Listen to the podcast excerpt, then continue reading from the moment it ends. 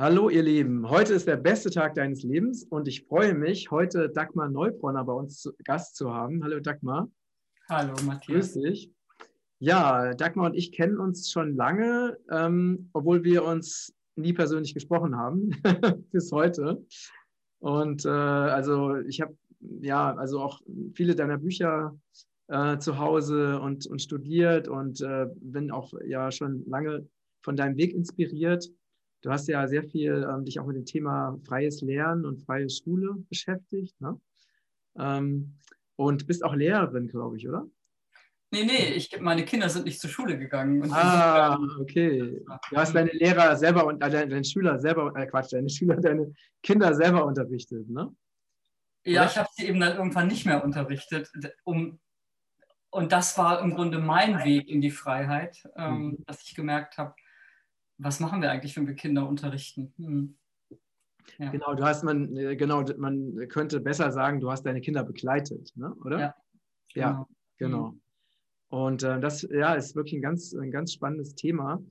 Und du hast ja damals auch, als du dich entschieden hast, eben deine Kinder nicht äh, zur Schule zu schicken, hast du ja auch echt heftige Zeiten durchgemacht. Ne?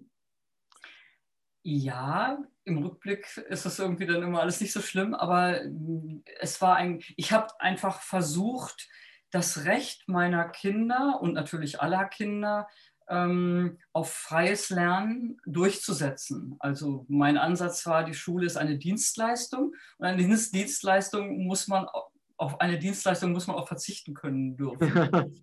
Und ähm, wir haben dann damals äh, mit dem Vater meiner Kinder mehrere Prozesse geführt. Also wir haben sozusagen die Stadt Bremen verklagt auf das Recht unserer Kinder frei zu lernen und durch alle Instanzen und, und so ähm, und haben immer verloren. Ne? Äh, und das war dann schon ein bisschen haarig. Auf der anderen Seite war es damals so, wie es kurz zuvor bei mir auch gewesen war, ich wusste gar nicht, dass es auch ein Leben ohne Schule gibt. Also das war mir, war mir nicht bewusst. Und ich habe auch, bevor ich dann dem Wunsch meiner Kinder nachgegeben habe, nicht zur Schule zu gehen, habe ich tatsächlich unter großen Mühen und großem Einsatz eine freie Schule gegründet. Eine Montessori-Schule, die gibt es auch noch. Äh, nur äh, mein Älterer wollte da eben auch nicht so gerne hin. Er ist gegangen, aber irgendwie so eigentlich fand das nicht so gut und ich habe einfach die Beobachtung gemacht, wie mein, mein älterer vor allem, der Kleine, der ist nur ein paar Wochen in seinem Leben, weil wir wollten ihm halt dieses mit Schultüte und so, das wollten wir ihm nicht vorenthalten, ähm, gegangen und ist davon nicht so geprägt worden, bis er 16 war. Aber der Ältere hat sich einfach sehr verändert. Und das erleben ja viele Eltern, deren Kinder in die Schule gehen. Und diese Veränderung hat mich, die eben ich als schrecklich empfand, ne? dass aus einem ekstatischen, begeisterten, aktiven, äh, äh, sensiblen Kind auf einmal ein aggressiver, übel gelaunter Hänger wurde irgendwie. Und am Wochenende wurde es besser und in den Ferien war es wieder gut. Und so dieses Wechselspiel, das hat mich sehr betroffen gemacht und ähm, ja, du hast am Anfang, und das denken natürlich viele, ähm, wenn die Kinder zu Hause sind, und wir erleben es ja jetzt auch in, in diesen Corona-Zeiten mit diesem auf einmal erzwungenen Homeschooling oder Distance Learning und die Kinder hocken dann da äh, acht Stunden vorm Bildschirm, ähm, dass Homeschooling oder Freilernen im Grunde Schule zu Hause ist. Mhm. Und da habe ich eben wirklich, bin ich einen ganz langen Weg gegangen und habe gemerkt, nein, das das ist alles völliger Blödsinn. Das, was wir machen mit unseren Kindern, wenn wir versuchen, ihnen was beizubringen, entspricht überhaupt nicht der Art und Weise, wie unser Gehirn eigentlich angelegt ist. Unser Gehirn ist darauf angelegt, wir haben ja in unserem ersten Gespräch heute äh, darüber gesprochen, dass wir eigentlich multidimensionale Schöpferwesen sind. Mhm. mhm. Und so ist auch unser Gehirn gemacht. Unser Gehirn ist so gemacht, dass wir etwas lieben und, und für uns für etwas begeistern und uns dann das ranholen, was wir brauchen, um das zu lernen oder zu realisieren mhm. oder zu bauen oder so. Mhm. Und, äh, und das ist eigentlich, so funktioniert unser Gehirn. Und dann, das wissen wir alle, das ist einfach, wenn man sich für was interessiert, dann sieht man überall das, was dazu passt. Und wenn man schwanger ist, sieht man überall Schwangere und so. Und so funktioniert das Gehirn und die Schule macht es genau umgekehrt. Mhm. Und es funktioniert im Grunde gar nicht. Was aber funktioniert, ist die, die Prägung der Schule. Ich habe ja das mal eben kurz hochhalten darf in die Kamera von dem, ähm, sieht man gar nicht gut, von dem äh, amerikanischen Ex-Lehrer John Taylor Gatto verdummt nochmal dann irgendwann übersetzt, was mhm. Kinder in der Schule wirklich lernen. Mhm. Mhm. Und diese Erkenntnis, dass sie in der Schule lernen, sich zum Beispiel, was wir jetzt bei Corona so deutlich sehen, sich nicht gegen unsinnige Maßnahmen aufzulehnen, mhm. Weil man als Kind die Erfahrung macht, es bringt nur Ärger und alle sind sich einig, alle Erwachsenen und lass es, ne? bringt nichts. Und das schleppen wir mit ins Erwachsenenalter und deswegen genau. machen wir jetzt lauter Sachen, die wir, die, die meisten Leute bescheuert finden und auch sehen, dass das gar nicht zueinander passt, dass es gar nicht wirkungsvoll ist, dass es unlogisch ist. Wieso springt das Virus 1,50 Meter weit und nur ab 18 Uhr und all solche Sachen. So, und das war im Grunde das, woran ich sehr stark in diesem Bereich aufgewacht bin. Mhm, mhm. Ja, also ich habe das ja auch als, als äh, Kind schon so empfunden. Ne? Also ich war in der Schule und, ähm, und ich habe es wirklich, obwohl ich gut in der Schule war, aber ich habe es echt gehasst. Ne? Ja. Ich, dieses äh, da zu sitzen den ganzen Tag auf unbequemen Holzstühlen ne? Äh, und irgendein Typ erzählt mir vorne äh, irgendwelche Dinge, die wirklich, die mich null interessieren und ich muss dann das mich auch noch anstrengen, das zu verstehen und das beim nächsten Mal wiederholen und das ist einfach ich habe einfach Gefühl, das ist eine komplette Verschwendung von Lebenszeit. Ja. Aber nicht nur Lebenszeit, sondern auch Lebensenergie, ne? weil du bist ja dann als Kind, wenn du nach Hause kommst, bist du ja total fertig, ausgelaugt von dieser Langweile. Ne? Ähm, und dann noch diese ganze Manipulation, ne? also dieses, ähm, ne, dass man lernt in Zeiteinheiten, ne? dass man äh, lernt im Frontalunterricht, dass alle zur gleichen Zeit das Gleiche lernen müssen, es hat ja irgendjemand mal gesagt, äh, Schulen sind, äh, oh genau, wir haben einen Blogartikel verfasst, äh, staatliche Schulen sind Gefängnisse für Kinder. Ne? Und ich habe das halt auch absolut so empfunden als Kind. Und, ähm, und auch wenn man sich jetzt überlegt, also diese 13 Jahre, wie viel von dem, was ich da gelernt habe, weiß ich jetzt noch? Das, was ich jetzt noch weiß, das hätte ich auch im, im halben Jahr lernen können, wahrscheinlich. Ne? Und das habe also, ich eben bei meinen Kindern dann zu meinem wirklich auch zwischendurch Entsetzen und Frustration äh, beobachten können. Also Entsetzen und Frustration, weil mir eben, wenn ich meinen Kindern zuguckte, einfach klar wurde, Mann, ich war auch eine gute Schülerin, Abitur mit Auszeichnung und so, aber ich habe mich so gelangweilt. Und dann zu sehen, das ist überhaupt nicht nötig.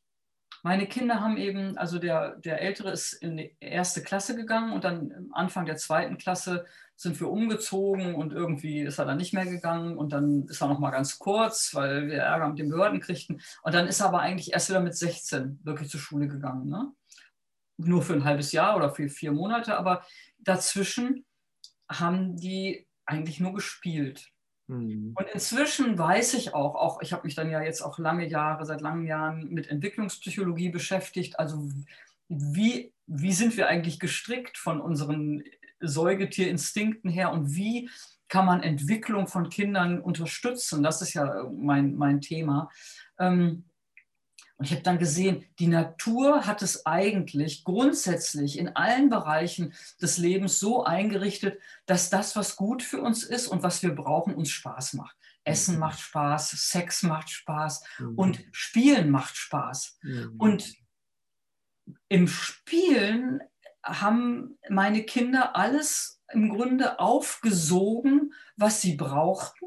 Und während sie älter wurden, wurden ihre Spiele auch immer, also es kam, es, sie wurden immer einem Projekt ähnlicher. Also sie hatten dann immer größere Zeitabschnitte, wo sie, wo sie Pläne hatten und etwas machten. Sie haben eine Zeit lang eine, eine Band gecovert, die sie sehr bewundert haben und haben dann ganze Konzerte vorbereitet und, und gegeben mit Moderation und allem Möglichen. Haben sie noch eine Homepage dafür äh, mhm. gemacht und mhm. so weiter. Das waren richtig große Sachen und das war auch viel Arbeit, aber sie haben es nicht so empfunden, sondern es war für sie im Grunde die ganze Zeit Spiel mhm. und Plan und Projekt, selbst gewählt. Und diese Vergewaltigung unseres Geistes, dass wir uns mit etwas befassen müssen, was uns nicht interessiert, das, ähm, das ist das, was dieses Auslaugen, von dem du mhm. gesprochen hast, mhm. bewirkst. Mhm. Und als meine Kinder dann mit 16 Jahren jeweils, sind ja zwei Jahre auseinander, zur Realschule gegangen sind, zweites Halbjahr, zehnte Klasse, um den Realschulabschluss zu machen, hatten sie überhaupt keine Schwierigkeiten und haben aber erlebt, wie die anderen 15-, 16-Jährigen, die schon neun Jahre Schule hinter sich hatten, für die waren das halt die hunderttausendsten Hausaufgaben und Tests und jetzt lerne ich noch dies und jetzt lerne ich noch das und die waren so ausgelaugt und zermürbt und meine Kinder waren irgendwie frisch, ne? weil sie die ganze Zeit nur gespielt hatten. Und, mhm. und, und, inzwischen weiß ich eben auch, Gerhard Hüther hat darüber ja auch viel gesprochen und Gordon Neufeld und andere Entwicklungspsychologen, wie entscheidend, also dass, dass wir eigentlich nur unseren Kindern einen Rahmen bieten müssen, wo sie spielen können, mhm. weil sie sich sicher fühlen, weil das Gehirn ihnen signalisiert, alles in Ordnung, du kannst sozusagen auf Entdeckungsreise gehen. Der Rest passiert von alleine. Das mhm. schildert ja auch der äh, André Stern zum Beispiel immer. Ja. Ja überzeugend. Ja. Und das war für mich auch wirklich, manchmal standen mir fast die Tränen in den Augen, weil ich dachte, Mann, so viel verdaddelte Zeit. das kann doch nicht sein, dass sie einfach nur den ganzen Tag Spaß haben und trotzdem überall ähm, im Verwandtenkreise auffallen durch ihr gutes Allgemeinwissen oder so. Ne? Ja, und mhm. das, und, ja, das, und das kennst du bestimmt, dieses Gefühl, wenn du siehst, wie Leute ernährungsmäßig genau das Falsche machen und sich unglaublich bemühen und, und tausend Sachen tun und du siehst, oh Mann, es ist so einfach. Ne? Ja, ja, ja, das ist, ähm, das ist so, wenn man sich überlegt, wie dieses Lernen in der, in der normalen Schule funktioniert. Das ist, funktioniert ja mit Druck. Also man versucht mit Druck, also Wissen in die Gehirne irgendwie reinzupressen. Ne? Aber dieses, äh, was eigentlich viel besser funktioniert, ist, dass man sich für irgendwas begeistert und dann zieht man das ja automatisch an, weil man sich dafür interessiert. Ne? Und ich mache ja. das ja, ich habe ja, bin ja, also nachdem ich den ganzen Schulkram dahinter mir hatte, habe ich ja entschieden, also wirklich keine Umwege mehr zu gehen, ne? keine Ausbildung, kein Studium, weil ich wollte meine Lebenszeit nicht mehr verschwenden. Ja. Und dann habe ich halt nur noch das gemacht, was mich interessiert hat. Und ich habe so viele verschiedene Berufe ähm, ausgeübt, also die Dinge, die mich halt da interessiert haben und habe nebenbei Geld verdient und das war für mich einfach auch, hat immer Spaß gebracht. Ne? Und, und ich habe mir natürlich mit Begeisterung neue, neues Wissen angeeignet, ne? damals mit diesem Online-Shop. Ich hatte natürlich keine Ahnung vom Online-Shop oder davon, wie man jetzt ein Unternehmen aufbaut und Mitarbeiter einstellt, aber das ist dann halt alles im Laufe der Zeit gekommen. Ich habe mir halt, und auch heute noch, ich arbeite mir immer wieder neue Bereiche, jeden Tag. Ne? Ja, ich sage, genau. okay, Jetzt, äh, jetzt bin ich gerade dabei, mir Instagram mehr zu erarbeiten, weil ich einfach Lust habe, das jetzt einfach selber zu machen. Ne? Also lerne ich jetzt Instagram. Ne? Also mal ein Beispiel zu nennen, weil ich einfach, ich will mich immer weiterentwickeln, weil es macht ja auch Spaß. Ne? Und das ist ja, so sind wir ja eigentlich, ne? dass wir genau, aus Freude und Neugierde heraus lernen. Gerade der Computer ist ein gutes Beispiel, denn in, in der Frühzeit der Computerisierung, die natürlich auch ihre Schattenseiten hat und ihre Tücken. Eigentlich könnten wir das alles telepathisch machen und ganz anders, aber äh, hat man ja sehr gut gesehen, dass da die, die Kinder und Jugendlichen viel schneller waren und, und die ganze Welt sich im Grunde dieses Wissen erarbeitet hat, aber ich glaube, die aller, allermeisten von uns haben ja, was weiß ich, Word und E-Mail schreiben und so nicht gelernt, indem sie irgendwie einen Kurs belegt haben, sondern wir wollten einfach E-Mails schreiben und wir wollten Texte schreiben und drucken und haben uns da abgequält und manche gucken dann eher ins Handbuch, aber die meisten haben, versuchen das immer äh, eher so.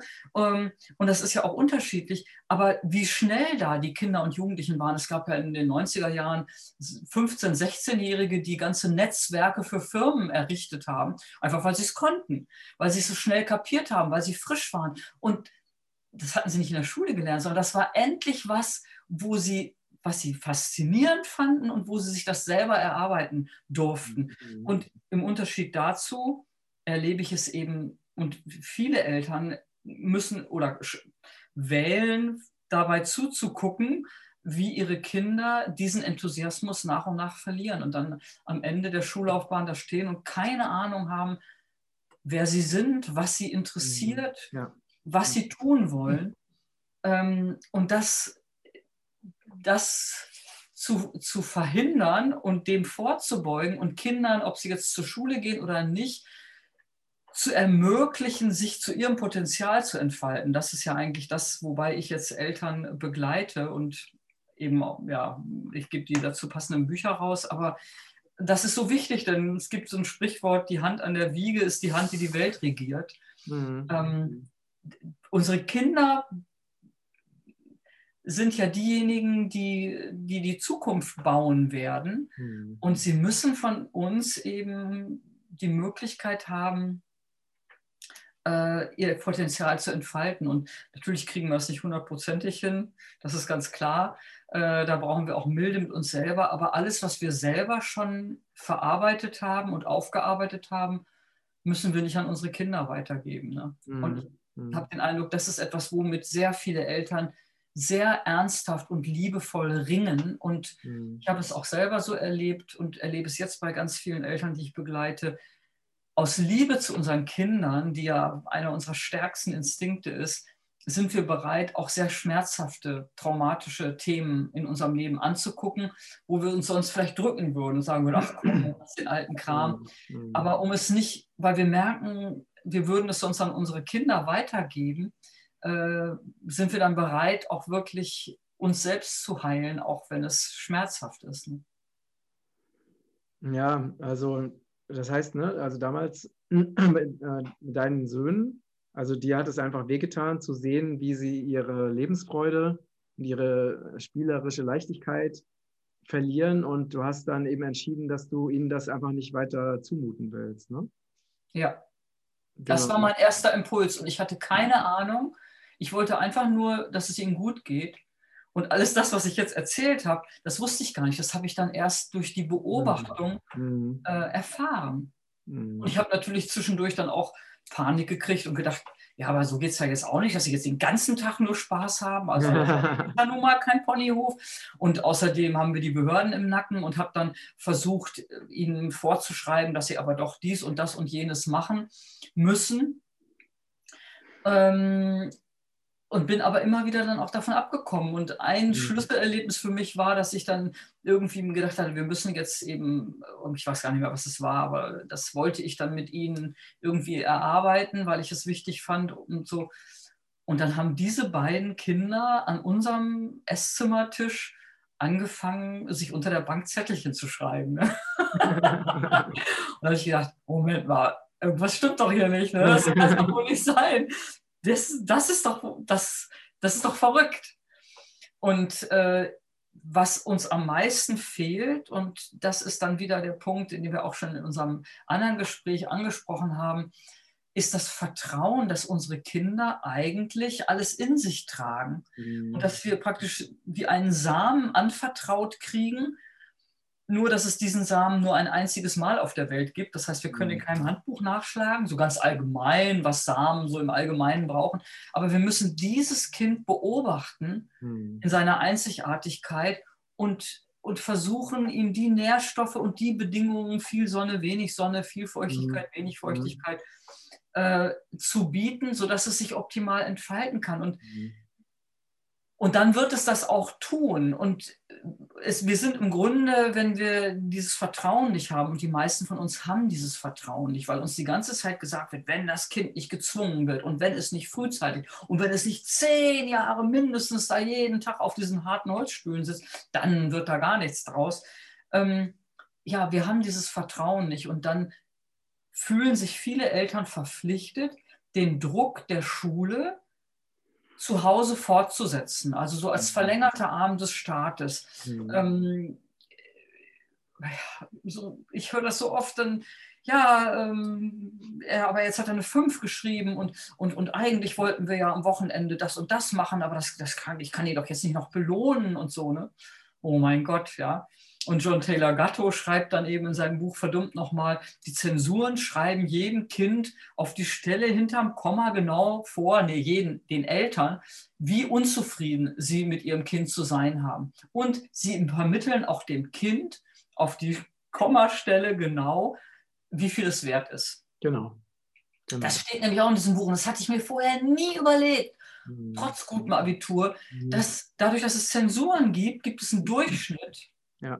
Und Durchschnitt bedeutet mathematisch unausweichlich, die Hälfte liegt drunter. Mhm. Das heißt, in dem Moment, wo es eine Durchschnittsnote gibt und ein Durchschnitts irgendwas, ist die Hälfte unterdurchschnittlich. Und mit diesem Lebensgefühl, ich bin unterdurchschnittlich, ähm, ja, sind die Kinder dann gepeinigt. Mhm. Und die anderen, die überdurchschnittlich sind, sind damit gepeinigt, die ganze Zeit rackern zu müssen, damit sie da bleiben.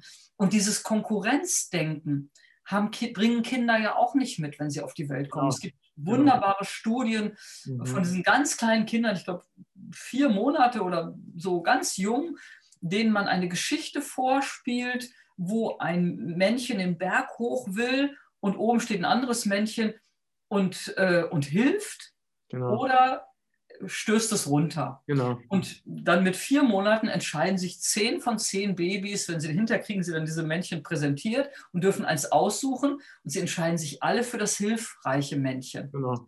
Und ich glaube, ein halbes Jahr später oder ein Jahr später entscheiden sich nur noch sechs von zehn für das Hilfreiche. Das heißt, die anderen haben schon gelernt, der Tyrann, der Schwäche nutzt, ausnutzt, das ist der, der, der die Sache in der Hand hat. Und so will mhm. ich auch werden. Ja, ja, genau. Das ist erlernt. Ne? Oder es gibt auch so viele von, von Ureinwohnern. Es gab auch mal einen Sportmanager, der einen Stamm entdeckt hatte in Afrika. Die konnten unfassbar schnell laufen und dachte, ah, die bilde ich aus und dann gewinne ich mit denen jedes Olympiarennen und so. und die konnten wirklich unglaublich schnell laufen. Aber das Problem war, und deswegen ist das ganze Projekt gescheitert, ähm, die warteten immer aufeinander, weil das für ihre Jagd, weshalb sie so schnell laufen konnten, keinen Sinn hatte. Ja? Das heißt, die liefen und liefen und liefen und kurz vorm Ziel warteten sie dann, damit die anderen aufschließen konnten. Das war so tief drin, äh, dass es ganz schwierig war. Und das hat, ist eine Geschichte, die mir immer sehr gut gefallen hat. Mhm. Ähm, denn Konkurrenz ist sinnlos. Wenn wir verstehen, dass wir alle einzigartig sind, mhm. kann ich eigentlich nur mit mir von gestern konkurrieren und sagen, mhm. heute will ich es noch besser hinkriegen. Und das mhm. ist ja keine Konkurrenz, das ist einfach nur Freude an, wenn ich heute das Flötenstück besser spielen kann als gestern. Mhm. mhm. Ja, ja, das ist äh, also wirklich äh, grundlegend falsch. Aber das Ding ist ja auch, ähm, also man weiß ja auch, dass dieses Schulsystem ja auch nicht so ne, äh, ausgedacht wurde, damit die Kinder lernen, sondern um die Kinder eben rechtzeitig in das Staatssystem zu pressen, ne, damit sie dann auch weiter gefügige Untertanen oder Arbeiter oder was auch immer werden. Also das ja, ne, also man weiß ja auch, dass die, die Rockefeller Foundation ja auch dahinter der Entwicklung des Schulsystems stand. In dieser Form, wie wir es ja heute immer noch haben, ne, zwar schon ein bisschen aufgeweichter, aber das Grundprinzip ist ja immer noch genauso. Und es geht nicht darum, dass die Kinder besser lernen, es geht darum, dass sie besser gehorchen. Und das ist das System, was dahinter steckt. Ne? Ja, und es geht auch nicht darum, dass sie denken lernen. Da, wobei man natürlich dazu sagen muss, sehr viele Lehrer glauben natürlich, dass es in der Schule darum geht, den Kindern wirklich was zu vermitteln fürs Leben und tun das mit aller Liebe und ja. allem Können, was sie ja. zu ihnen zu Gebote steht, werden dabei aber im Grunde von dem System, in dem sie das tun müssen, die ganze Zeit behindert. Und mhm. gute Lehrer, ähm, also ich habe dann festgestellt, als ich als ich die Bücher jetzt, weil die jetzt vermehrt wieder gefragt werden durch die Homeschool-Situation mit dem Lockdown und so, äh, die meisten Bücher, die ich herausgebracht habe zum Thema freies Lernen, sind von ehemaligen Lehrern geschrieben mhm. worden, mhm. die eben wirklich aus Liebe, um die Kinder bei ihrer Entfaltung zu begleiten, Lehrer geworden sind und dann gemerkt haben, irgendwann, was mache ich hier eigentlich? Ne? und ihr Bestes gegeben haben innerhalb des Systems. Gerade John Taylor Gatto, der hat wirklich mit benachteiligten Kindern in Brennpunktschulen gearbeitet und tolle Sachen mit denen gemacht. Aber irgendwann hat er gemerkt, eigentlich dressiere ich hier nur die jungen Ratten äh, für das große Labyrinth. Ne? Und, äh, und, und, und deswegen wird das immer wieder verwischt, weil die einzelnen Lehrer im System und auch die Eltern ja glauben, dass es das Beste für die Kinder ist. Und dieses, was Kinder in der Schule wirklich lernen, nämlich ich bin ohnmächtig, es gibt keinen Rückzugsort, ich bin immer unter Kontrolle, ähm, es hat keinen Sinn, sich gegen sinnlose Anweisungen aufzulegen, ich, es gibt ein, eine Rangordnung und je nachdem, wo ich da bin, so viel bin ich wert, äh, auch für meine Eltern das sind so tiefgreifende Prägungen, die wir gerade jetzt eben sehr, sehr deutlich erleben, mhm. wie tief das bei uns allen sitzt und wie schwer mhm. es uns fällt, einer Anweisung nicht zu folgen. Mhm. Und äh, wie du richtig sagst, dass das System Schule dient eben dazu, uns auf Gehorsam und Gleichförmigkeit und Funktionieren vorzubereiten und nicht auf Entfaltung. Ne? Und das äh, ist uns aber nicht klar. Und wenn wir dann selber es endlich geschafft haben, tun wir unseren Kindern mit all unserer Liebe und all unserer besten Absicht oft das, dasselbe wieder an und mhm. geben den Druck der Schule auch noch zu Hause weiter. Und, und also ich kenne keine Familie mit Schulkindern, wo die Schule nicht das große Konflikt- und Problemthema ist. Ne? Mhm.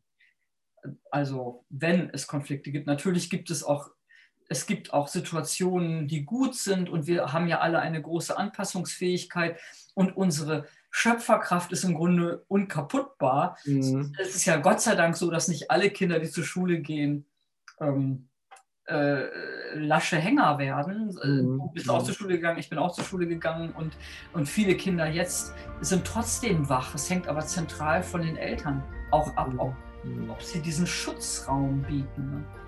Ne? Ja, das stimmt.